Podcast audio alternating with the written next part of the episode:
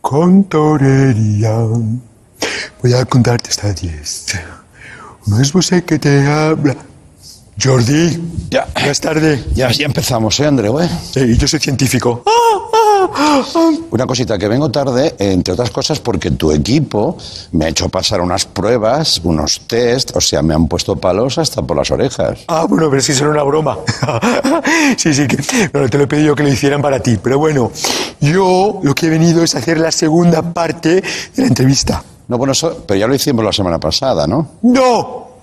La semana pasada, la segunda parte de la segunda parte, que será la tercera parte de la primera parte. Pero claro, si no lo vais a emitir, porque no interesa, ¿verdad? Eh, mira, una cosita, eh, he pensado, digo, ¿por qué no quedamos en 2023?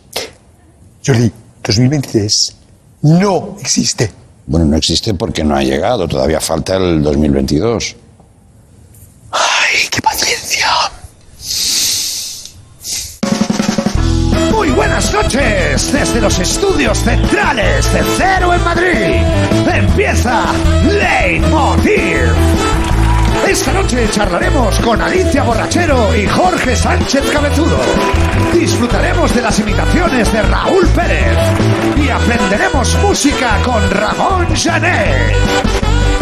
Bienvenidos a Leitmotiv de Andreu Buenafuente.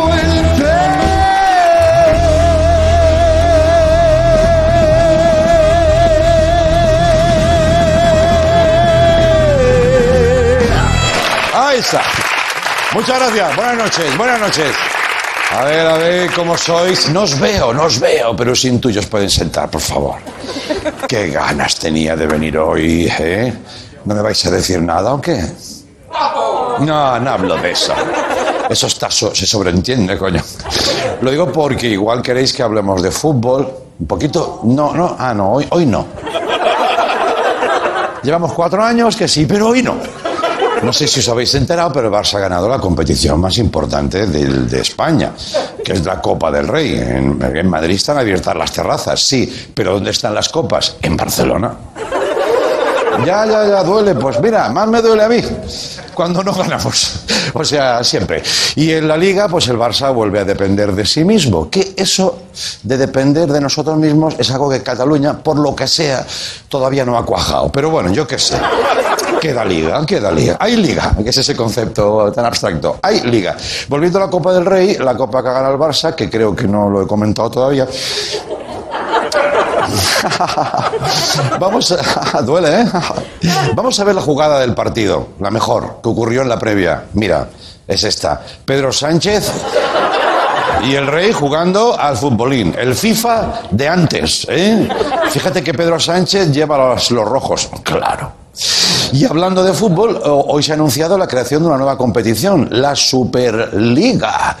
Eso parece un cómic de Marvel, ¿eh? Hacía falta un poco más de fútbol, había poco, dice, vamos a poner más. Es una competición privada paralela a la Champions y ya hay follón, ¿eh? Porque esto se lo han montado los clubes ricos eh, por su cuenta, el Barça, el Madrid, el Manchester, Chelsea. Ya hay confirmados tres españoles, seis ingleses, tres italianos. Parece un chiste, pero a los que no están, no se están riendo mucho de ese chiste, ¿sabes? Bah, se ve que todo esto lo va a presidir Florentino. ¡Qué sorpresa!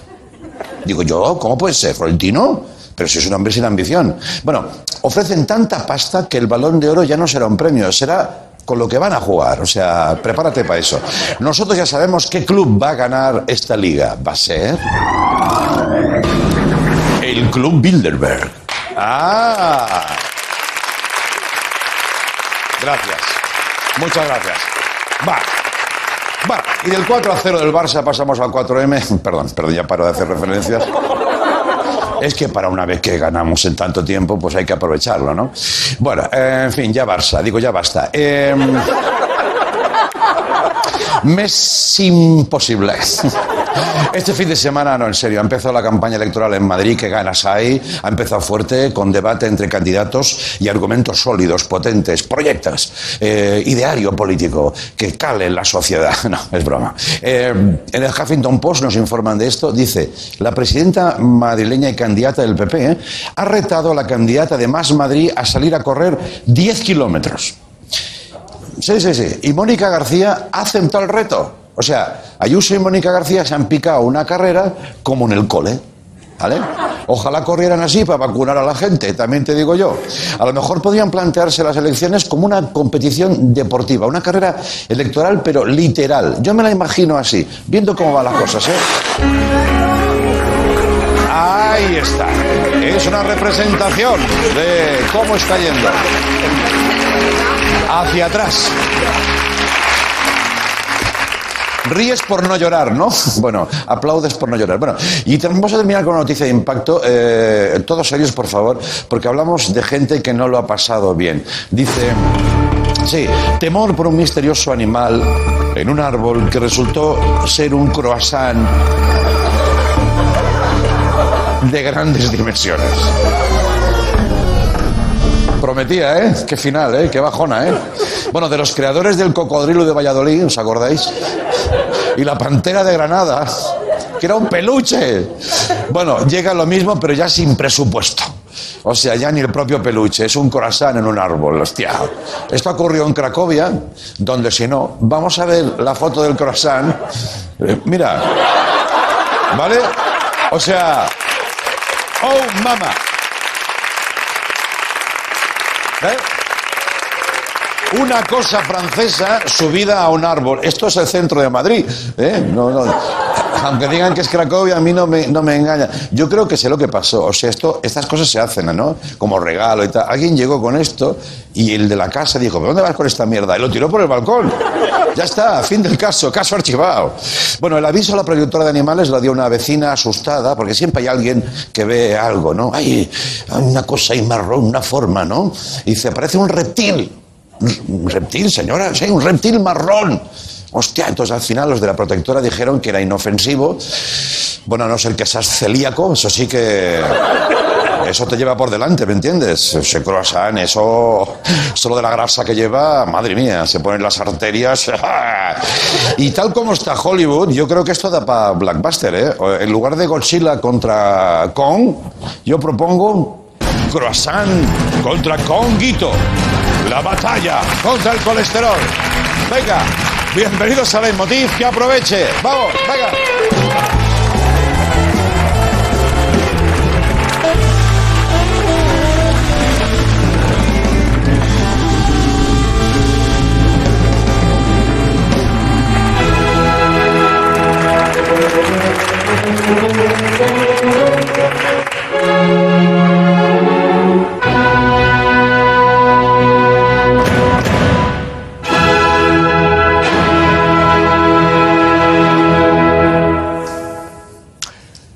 Buenas noches, Jordi.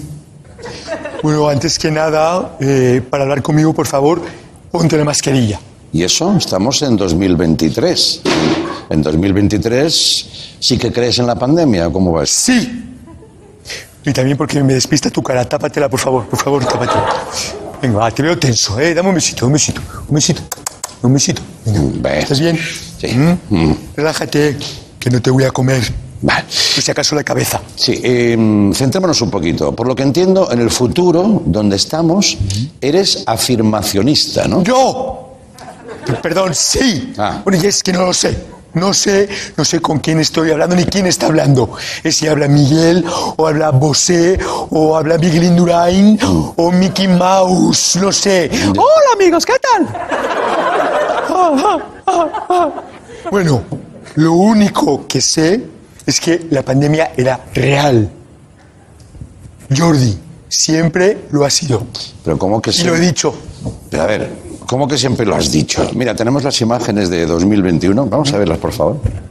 Bueno, pues estoy aquí luchando contra un plan urdido por las élites que quieren meternos microchips a todos a través de las vacunas. Van a caer todos, incluido tú, Jordi.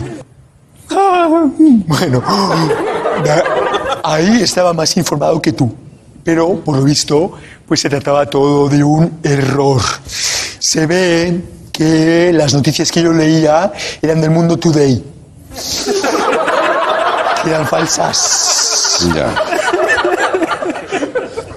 Yo veo muchas risas aquí, pero ya no te puedes fiar de nadie, Jordi.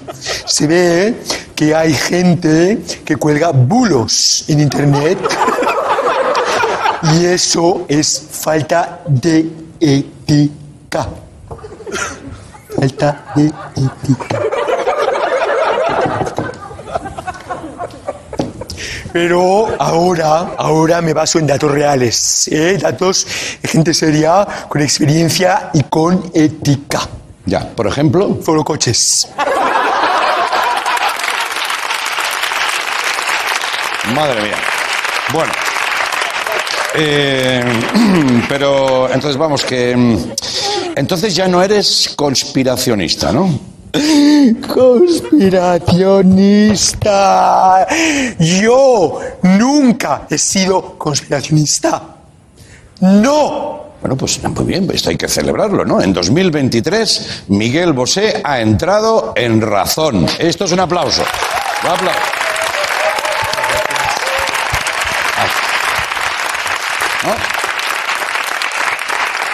Gracias, gracias. Bueno, ahora eh, estoy con algo muchísimo más importante, que es el cambio climático. ¿Qué le pasa? No existe. Ya estamos. ¿Ahora estás negando el cambio climático? Pero tú, o sea, yo es que alucino contigo. ¿Tienes alguna prueba? He leído mucho, tengo informaciones, Sí. Mm. y tú no te has dado cuenta de que Greta Thunberg es Bill Gates con peluca. Claro, Pero, pero no Nos- bajitas, es que... es ella, él, y él. Nos ponen microchips en el tofu. Ah. Y además dicen que los tubos de escape que echan, el, el humo que echan los tubos de escape es Sí. malo. Yo tengo amigos, muchos amigos, que chupan eh, los tubos de escape y no les pasa nada. Ya. ¿Chupan tubos? ¿Tú, tú quieres que hablemos del tema o no quieres? No, Sí, sí, sí. No, no. Enciende la luz, enciende la luz aquí porque no sé a qué tubo de escape se la estoy mamando. sea- de verdad, por favor, Pero no, eh, si hablamos... es que no... Sí. No. No. ¿No te parece raro oír aplausos estando los dos solos en un hotel en México? Eso sí que es raro. ¿Qué te estoy diciendo? Ya, ya, ya. Todo es un plan urdido. Ya, ya, ya, ya. Van a caer todos, hasta los que aplauden. Ya, ya, yo creo que te estás pasando un Te digo una cosa, Sí. Mecano no existe. ¿Qué dices, hombre? ¿Que Mecano no existe? No. Bueno, mira, eso es fácil de comprobar. Vamos a hacer una videollamada con Ana Torroja. No, no, ¿Eh? no, no hemos Sí, quedado sí, que sí, sí. no lo tocábamos. No, ¿por qué no? No lo tocamos, no. Trae, pa- trae para acá el, No, no, el es que- ordenador, es que es no mío, la es que vas es a mío. llamar. No, no, que es de la empresa, es de la empresa. Que la vas a avergonzar, que se va a poner, vamos, Sí, claro, se va a poner Torroja. ¿Eh? ¿Qué? ¡Ay, qué chiste más malo! ¡Ay! Bueno, vamos a ver. Chiste, eh, chiste muy malo. ¡Ay, las suecas! Que vienen las suecas a comernos. Chiste muy malo. ¿Algo más que quieras añadir en Sí, 2023? sí, ver, sí. Sí. Eh, por favor, dejad de hacer las entrevistas por partes. Quiero un programa entero. ¡Entero! Coño, ¿me ha venido la voz? Sí. Me ha vuelto, me ha vuelto, ¿no? ¡Entero!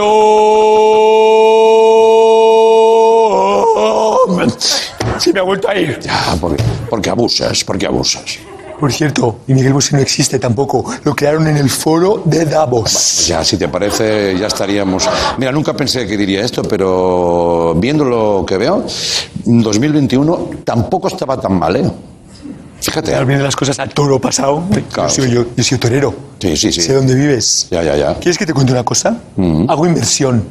¿Quieres ver?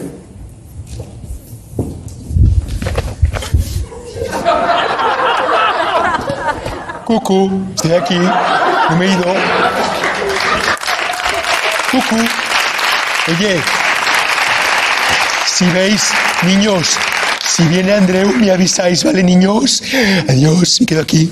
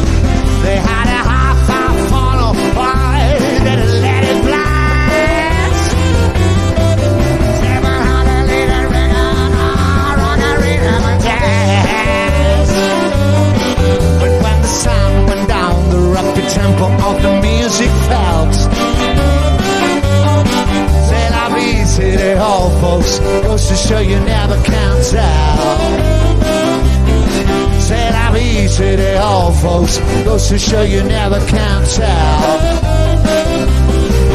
La vie, say they all folks. Goes to show you never can tell.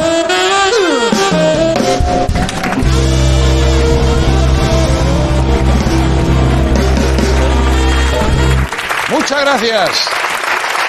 Bienvenidos de nuevo. Gracias, compañeros. Bueno, hace 10 años los críticos aseguraban que la serie Crematorio inauguraba en España la ficción moderna de calidad. Eso que ahora está tan consolidado tuvo que empezar algún día. Y todos coinciden en que fue en aquel momento. Una década después mantiene esa etiqueta. Una historia de corrupción urbanística, sobornos, sobres con dinero negro. Sobre esto y más trata esa serie que atrapa desde la primera imagen. Y que ahora podemos volver a ver aquí en Movistar celebrando su décimo aniversario. Estamos hablando de crematorio. Levantaremos aquí un hotel nuevo, pero no uno cualquiera. 14 plantas, suites de lujo. ¿Qué hago yo? Cedernos el terreno, a cambio recibirás un porcentaje de los beneficios. Has hecho bien en aceptar. Es lo que debías hacer.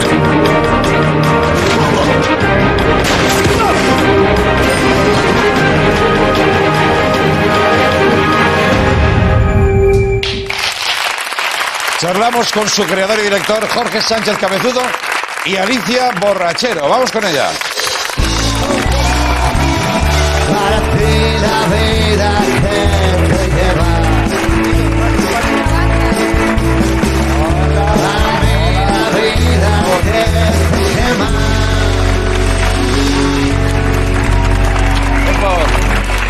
Bueno, ¿cómo estáis?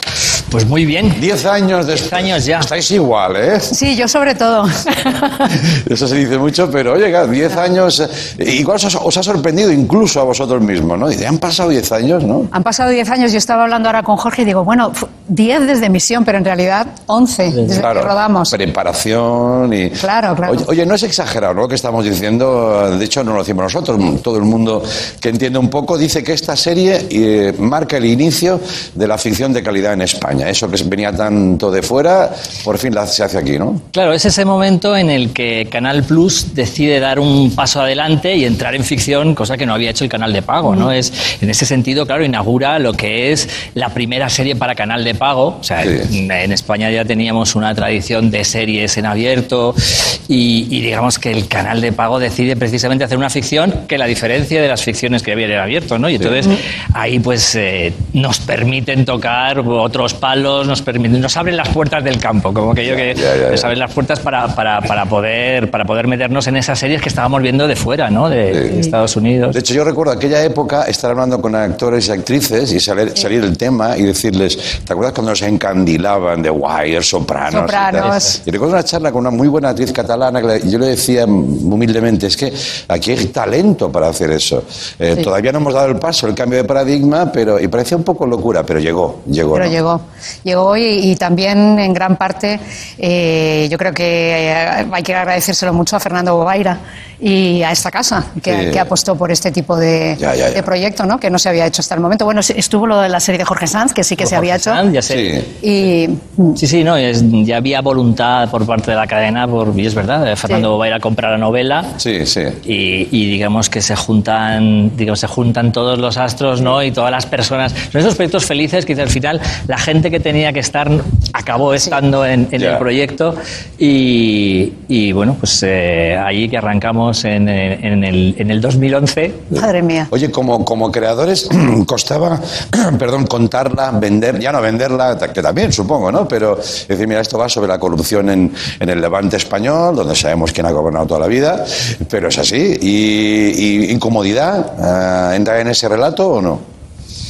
Valentía, es decir, es como decía Alex Martínez Roch, que le he leído hace poco, eh, fue una, una panda de inconscientes ¿no? Eh, que, que- que- que se propusieron sacar esto adelante y yo creo que precisamente el hecho de que fuera algo, no diría incómodo, pero no usual, eh, era algo que también atraía y que hacía que fuera, que fuera algo nuevo. Es decir, es, es algo que no solamente tenía el retrato de la corrupción, era la novela de Chirves lo que cuenta es quiénes hemos sido desde la transición a nuestros días. Por eso el retrato era, era inmediato y además nos contaba.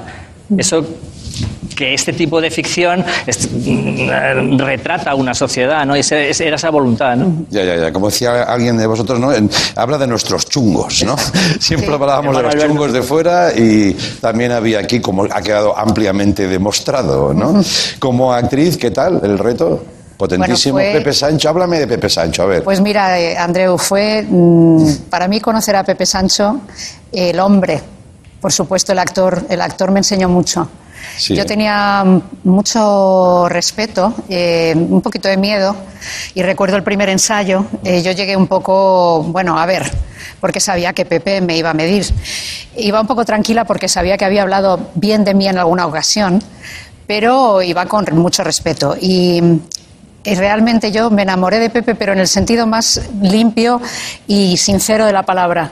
Le quise mucho, aprendí mucho de él, fue muy generoso conmigo y a mí Pepe me marcó, me ha marcado y me marcará para toda mi vida como actriz, pero también como, como persona y era el espíritu de la serie, era Sí, realmente... Sí, claro, claro, claro. claro. Que Eh, nos dejó. Un aplauso para Sancho en el recuerdo. Claro.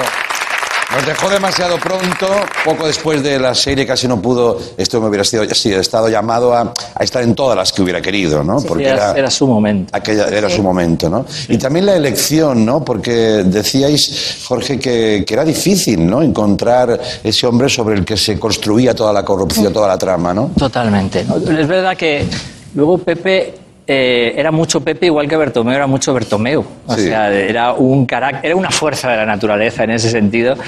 Y. y él también, em, yo creo que andaba buscando un personaje parecido. Había hecho Trancón hace muy, muy poquito Sí. y andaba buscando un personaje con fuste porque él se veía en, en ese actor de, que dice actor de raza con, Sí. con capacidad para echarse a las espaldas algo poderoso. Había hecho Tarancón y claro, en cuanto se cruza eh, la posibilidad de hacer esto, yo creo que es. Él, yo creo que él lo ve, él lo ve muy, muy claro. Él- dice que teníais dudas, ¿no? Como normal, claro, porque hasta que no se levanta, como decís, ¿no? Fernando Bobaira lo tenía muy claro Sí, en ese ¿eh? sentido. Dudamos, pero él venía de hacer eh, el personaje en Cuéntame, que tenía cosas parecidas, que Ya, había. ya. Y entonces, pues bueno, eh, es verdad que ha- visto ahora, claro, lo que tiene estas cosas es que visto ahora, yo creo que nadie se puede imaginar otro Bertomeu que no, Que sea, no. que no sea Pepe Sancho. Pero claro, en ese momento encontrar una persona, eh, encontrar un, un actor que encarnara aquello. Y bueno, pues yo creo que fue. Las dudas duraron, duraron lo que dura, lo que dura un, un gin tonic con él sentado en una mesa. Bueno, dice que cuando coge el puro, ¿no? Eso que los actores a veces hay algo que os hace un clic. Cuando agarra el puro del poder, eh, físicamente, ahí decís, este es Bartomeu, ¿no? Sí, sí, eh, mencionaba a mi hermano Alberto, eh, co-guionista también de la serie y Sí. creador. Eh, es verdad, cuando, cuando le vimos a- agarrar el puro, eh, estaba claro que era un. Era, se convirtió un poco en icono, ¿no? Es decir, el constructor con el puro y con ese nervio que tiene, que tiene Pepe. eh, eso, eso estuvo. Eso nos hizo en particular ilusión cuando al tiempo, porque claro, eh, está basada en la novela de Chirves, Sí. cuando al, al tiempo eh, se conocieron en, un- en el rodaje Pepe y Chirves, eh, cuando muere Pepe, Sí. eh, Chirves hace un artículo precioso hablando de él, que él se llevará consigo a Pepe Sancho como su Bertomeo, ¿no? Eso nos, llegó. círculo cerrado, ¿no? Cerramos círculo. Vamos a verle en acción, si, si os parece. Vamos a ver. que hace tiempo que se acabó la gran comilona. Eso de comérselo todo muy deprisa antes de que te lo quiten del plato. Ahora ha llegado el momento de la moral pública. No me jodas, Rubén. Cuando uno se civiliza hay que aprender nuevas cosas. A servir el banquete. Elegir las etiquetas de los vinos. Saber manejar los cubiertos. ¿Vas a darme clases de buenos modales? No. No voy a darte clases de nada. Supongo que en tu país acabará pasando lo mismo. Pero estamos en la vieja Europa, Trajan. Y la vieja Europa es limpia, por principio. ¿Me estás diciendo que mi dinero ya no es bueno? Te estoy diciendo que habrá que hacer las cosas de otra manera. ¡Buah! ¡Buah! Madre mía, ¿eh? Parece esculpido el guion, ¿eh? Clac, clac, clac, clac, cada frase, boom, boom. Estos son los buenos actores, ¿no? ¿Cómo encaras la tuya, la hija, la hija de este magnate Pues corrupto? eh, la encaro mm, basándome mucho en Pepe, porque, bueno, después de muchas conversaciones con Jorge, que además eh, a mí Jorge me llevó por un lugar que yo no había transitado todavía en televisión, un, un lugar eh, hondo y muy sobrio al mismo tiempo, eh, con mucha menos expresividad de la que yo suelo desplegar. Eh, yo lo encaré en referencia a Pepe, porque yo sabía que tenía que ir poco a poco convirtiéndome en él. Eh, bueno, en hija suya, en la semilla, ¿no? Sí, Eh, sí, sí. En, en esta hija que aparentemente es todo lo contrario y que reniega del padre y que además tiene una superioridad moral que la coloca en, un, en otro sitio, pero que al fin y al cabo, en el fondo, reniega de algo de sí misma porque es igual que su padre. Lo lleva en la sangre, ¿eh? Sí. Lo lleva qué en la viaje, sangre. eh, qué viaje. Esto fue precioso. Era Michael Poder hacer ese arco. Sí. Bueno, oye, vamos a, a ver a a los dos en acción, aunque no en, la- en el mismo plano, pero sí en la secuencia. Mira. Dime, Silvia. Papá, Matías acaba de morir.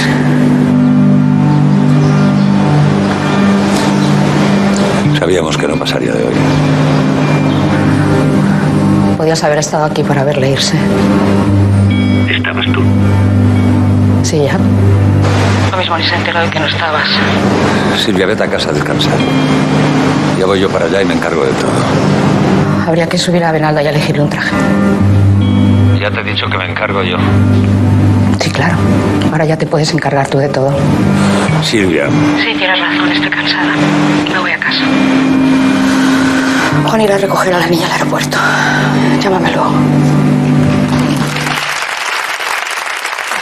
Crematorio. Diez años después. Ocho capítulos, 50 minutos. Eh, ¿Es posible una segunda parte? Eh, ¿Me meto en algo que no debería meterme? No, no. ¿Se está estudiando? ¿Queréis que haga una llamada? ¿Cómo, cómo hacemos? A ver. Nunca se sabe, porque estamos viviendo mucho revival de, este, Sí, de este- de esta digo, sí. clase. No, lo verdad es que, mm, bueno, hay dos, hay dos mm, bueno, no, no quiero destripar el final para el que no lo haya visto, pero Ya. por algún que otro personaje es más complicado retomar una, Claro. una segunda temporada. Pero aún así yo creo que se siempre se propone, cuando tú entras en una historia siempre hay la posibilidad encima de la mesa de que pueda haber una continuación y de hecho se pensó eh, en un momento dado estas dos mujeres, al- eh, eh, Alicia y Juana, Juana Costa, Costa. el personaje de Mónica, a los mandos de la nave en, en un en una constructora en medio de la crisis, porque toda esta, hay que contar que toda la historia transcurre justo antes de la crisis, en 2008. Sí, sí, que podía parecer exagerado y tal, pero Exacto, de aquellos barros, ¿no? Exacto, exacto. Los lodos del 2008 adelante, ¿no? O sea, que habría una serie con, con estas mujeres en la crisis, pero bueno... No, 2008, perdona. más- dos- es el dos- 2011. La 2000. serie eh, empezamos a escribir guiones 2009, se rodó Sí. 2010 y bueno, aquí ya estaba. Ya, a ya. partir de aquí. Cuando se pone el resto todo es historia. Muy ¿no? costa arriba, sí, sí. Y, mm, Se cabría, ¿no? Sí. Y, y- pero lo cierto es que yo creo que está muy bien pensado como miniserie. Yo creo que tenía todo el sentido eh, poner toda la carne en el asador y que fuera una historia cerrada y que yo creo que le da todo el sentido al arco de los personajes y vamos. Hombre, si se propone hacer otra, pues no, no nos vamos a negar, pero yo creo que, que- que tiene todo el sentido del mundo como bien, bien. ¿Cómo veis la ficción de ahora, después de este papel de pioneras que tuvisteis? ¿no? Bien, ¿no? O nos Bueno, ponemos es- exquisitos. es- a ver, es que claro. No, exquisitos, o sea, quiero decir, es un momento fantástico, es decir, es, es- es- están pudiendo hacer un montón de cosas y tocar un montón de temas. De hecho, lo complicado ahora es hacer algo que no se esté haciendo. O sea, ese, ese es uno de los grandes, de los grandes retos que a la hora de crear series es, eh, eh, si tuvo algo crematorio es que fue oportuno. Entonces yo creo que lo que nos corresponde ahora es encontrar qué es lo que es oportuno ahora, ¿no? Sí, ya no es una burbuja, ¿no? Alicia, ya no es una burbuja. Yo, yo creo que lo que ha habido... Un tiempo se hablaba. Sí, efectivamente, que iba, que iba y no ha pasado esto. Yo creo que lo que ha habido es una explosión. Eh, y yo como actriz, porque eh, Jorge sabe mucho más de lo que es el medio, eh, pero como actriz lo que yo siento es que dentro de todo lo bueno que eso ha traído, para empezar, mucho trabajo para todos los profesionales art- artistas y, y también de equipos técnicos, y, tra- y trabajo, contenidos, etcétera, etcétera. Pero para mí hay una cosa que se ha perdido, Andreu, que es el evento. Ah, Eh, que sea algo- que tal vez ya es una cosa romántica, pero yo recuerdo los tiempos en los que las familias, los amigos, nos reuníamos el día tal, a la hora tal, porque iban a poner tal serie Sí. y había un evento.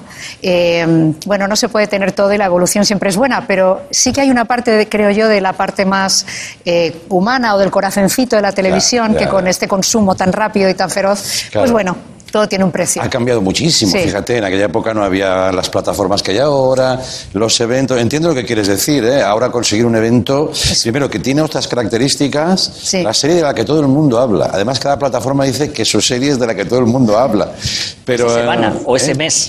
Esa semana o ese mes, sí, sí, casi lenguaje de estreno de cine, ¿no? Sí, sí. Sí, ya pasaron dos semanas, ya se está hablando de otra cosa. ¿no? Pero yo creo que lo bueno perdura y, y el caso es este, ¿no? Y creo que lo piensa todo el mundo, el caso de crematorio. Muchísimas gracias por venir, A ti, que lo a ti, disfrutéis todo mucho. No sé si va a haber alguna fiesta, que va a haber ahora. Nada. Estamos para fiesta. ¿no? Venimos a escuchar a vuestra orquesta, es la, es la única fiesta. Maravillosa. Sí, la única Muchas fiesta, ¿eh? gracias. Muchas gracias. Jorge, recuerdos a tu hermano, Alicia. Volvemos con Ramón Gené. Hasta ahora, hasta ahora. Muy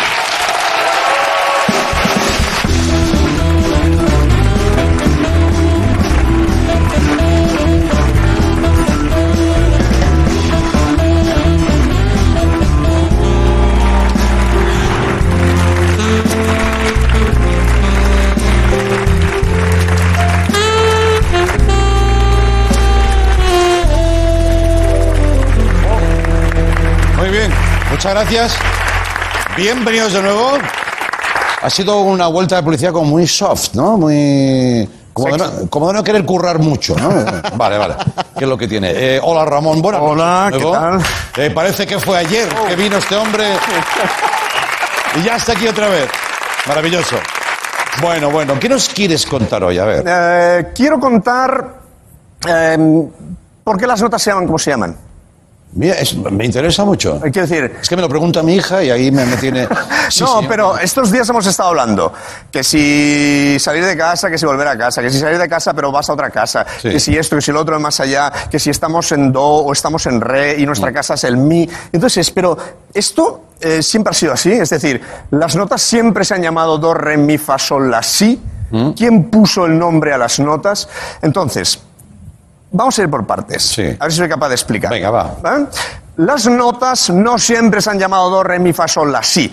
La primera noticia que se tiene de las notas es una especie de columna así pequeña, griega, que se llama Epitafio de Sílizo.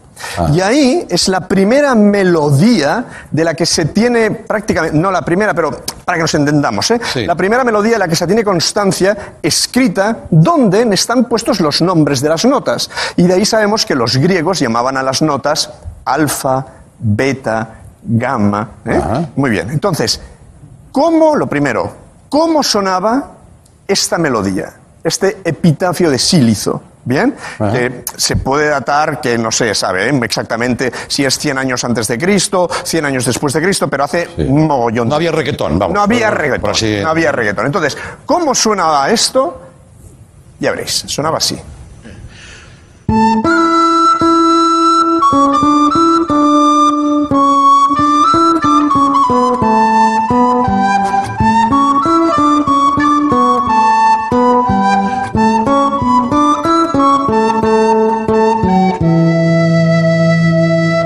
De simple.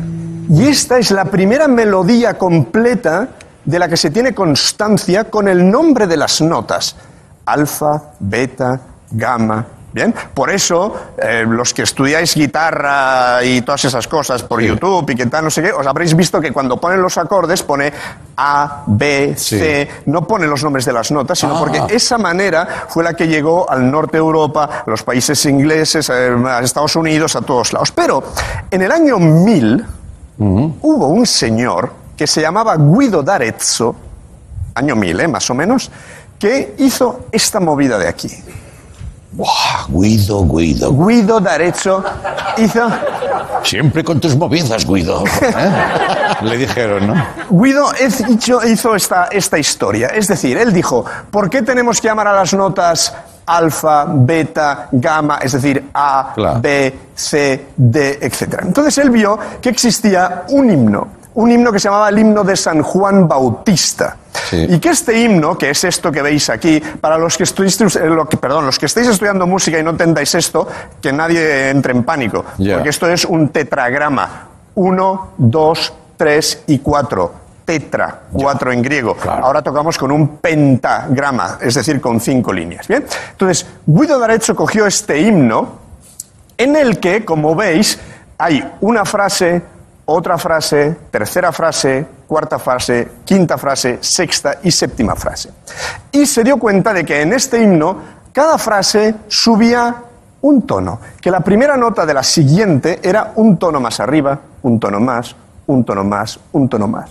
Y entonces cogió la primera sílaba de cada uno de estos versos y dijo, así es como se van las notas, se van a llamar las notas ut, que nadie se, se asuste, después lo explico, Sí. re, mi, fa, sol, la, sancte Johannes. Ese i en griego, sí. Entonces, vamos a escuchar cómo suena esto Ajá. para que todos veáis lo que tenía en la cabeza Guido d'Arezzo, Guido, sí. cómo suena. Bien, Sí. lo va a cantar la banda, ¿eh? ¿Qué me dices? Sí, la banda va a cantar gregoriano. Hostia, esto sí que no. Mira que hemos salido noches por ahí, pero esto nunca lo, lo había imaginado. Nosotros tampoco. Ellos tampoco. Vale, vale. Y una cosa, unas cosas os voy a decir. No es fácil cantar gregoriano, ¿eh? No es nada, nada fácil. Porque es un sistema tonal muy ambiguo y está siempre como un poquitín perdido. Vale. Entonces, quiero que os fijéis en que vamos a empezar por la primera nota.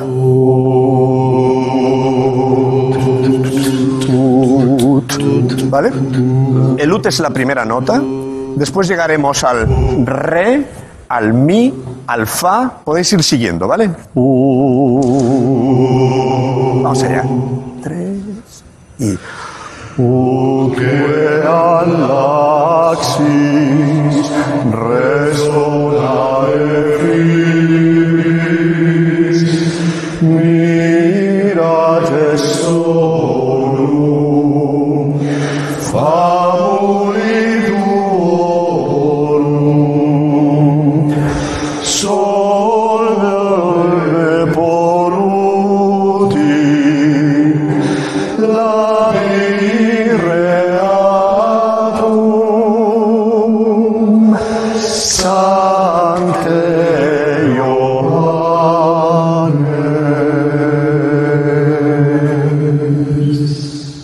Ahora sí que un aplauso más que nunca. Emocionado. Emocionado. Me ha emocionado un poquito. ¿Te has emocionado un poquito? Sí, porque yo fui a un colegio de curas y yo qué sé. Esto te remueve, te remueve. ¿eh? No, pero fijaros que lo que hace la, la- la melodía, perdona, ¿eh? Sí, sí, sí, Lo sí. que hace la melodía es. Y empieza en el do, que en el himno es ut.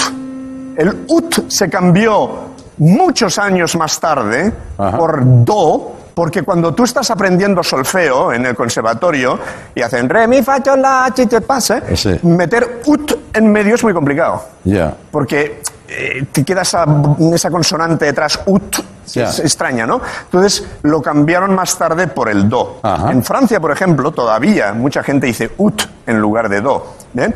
Y lo que hace el himno es do, ut queam laxis, re, resonare fibris, mi, mira gestorum, famuli tuorum, so. Y de este modo, Guido d'Arezzo dio nombre a las notas, el nombre que todos nosotros sabemos. Y todos los países del ámbito italiano, es decir, del sur de Europa, Sí. adoptaron este modo de llamar a las notas. ¿bien? Por eso los del norte siguen a su bola con A, B, C y todo esto. Sí, bueno, que ellos que ellos son- van a su bola. sí, ¿bien? sí. Pero nosotros, gracias a Guido d'Arezzo en el año 1000, aprendimos o dimos nombre a las notas. Entonces la cuestión es, ¿cuántas notas hay? Porque todas estas se van repitiendo. Aquí, Sí, sí. ¿sí? Hay 88 notas en el piano.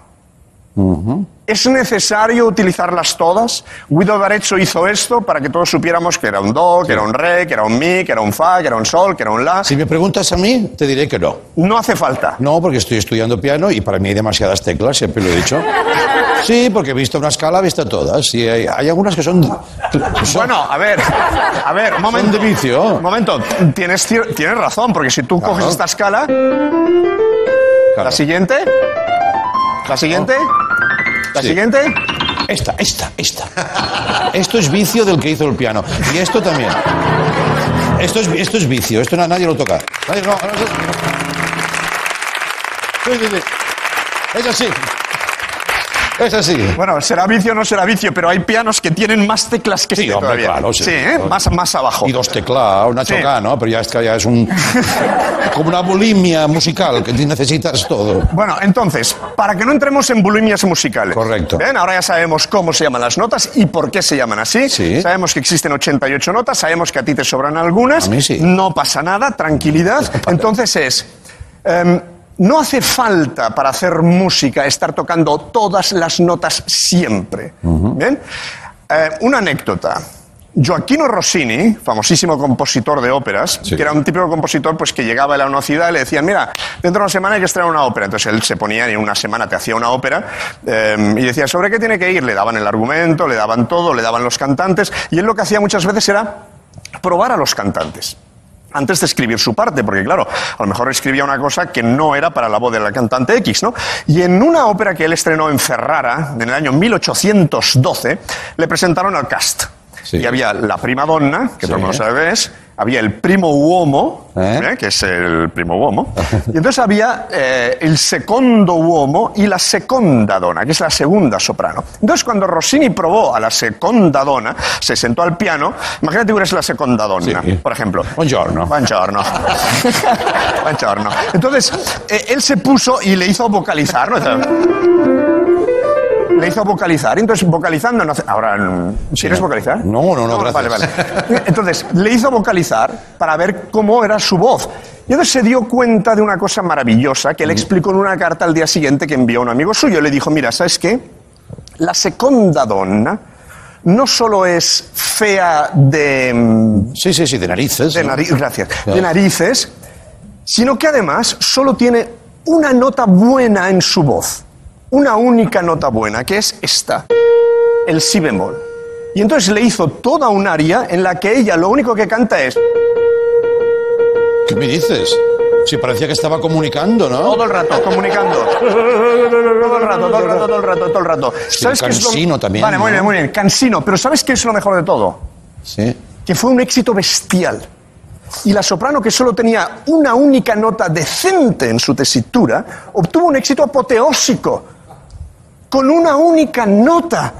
Porque en realidad hay un montón de notas, hay de 88 aquí, Sí, sí, que si nos sobran, que si nos faltan, pero con una única nota consiguió un éxito apoteósico. Entonces, eso que hizo Rossini, lo hizo unos años más tarde otro compositor, que se llama Tom Jobim, que es el padre de la bossa nova, Sí.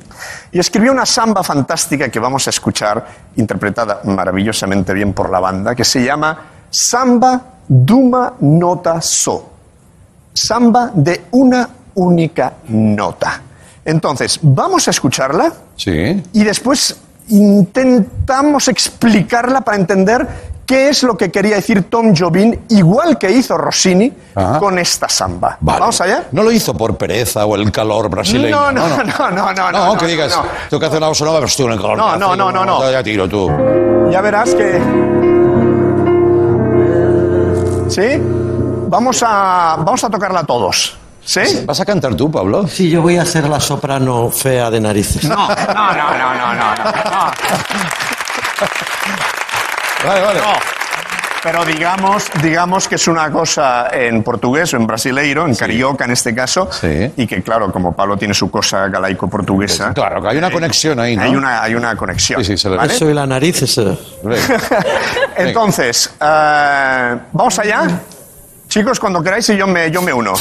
Pense que essa sambinha feita numa nota só Outras notas vão entrar, mas base do maço. Esta outra é consequência do que acabo de dizer. Como sou a consequência inevitável de você Quanta gente existe por aí que fala e tanto e não diz nada ou quase nada.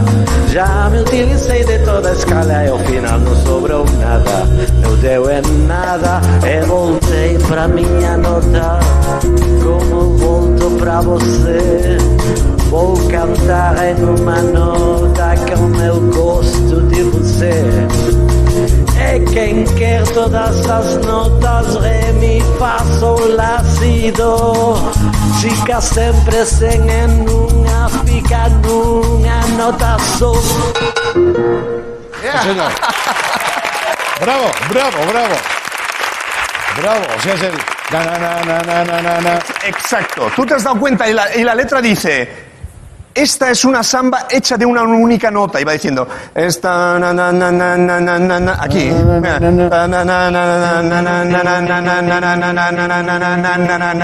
Es como un atasco, ¿no? Alguien que te está pitando. Pa, pa, pa, tú. Es esa misma nota. Toda esa gran nota. Cuando cambia de nota, Sí. cuando cambia de nota va aquí, es porque dice otras notas van a entrar, dice así, ¿no, Pablo? Sí. Outras notas vai entrar máis a base dunha só. Más en base de una sola. Es decir, la siguiente nota que va a entrar es gracias a la nota anterior. Sí. Porque, ahora no lo vamos a explicar aquí, que esto ya es para, para el segundo año. Sí, sí. ¿vale? Ya es para nota. Ya es para nota. Gracias. Muchas gracias. Gracias a vosotros. El capullo que mete un chiste invitado a una clase, ¿no? Ahora entendéis porque mi fracaso escolar, ¿no? No, dime, dime, perdona. No, no, no, está bien, está bien.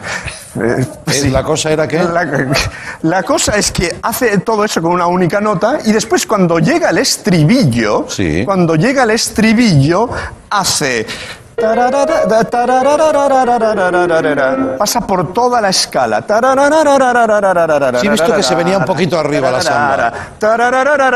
Y cuando pasa por toda la escala, ¿qué dice la letra?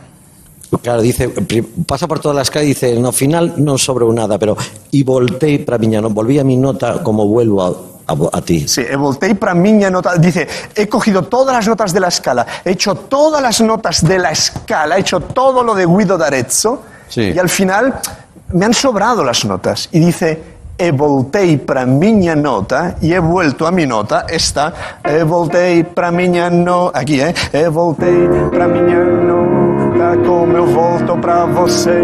E voltei para miña nota, como eu volto para você. Es decir, vuelvo a mi única nota del mismo modo que vuelvo cada vez a ti.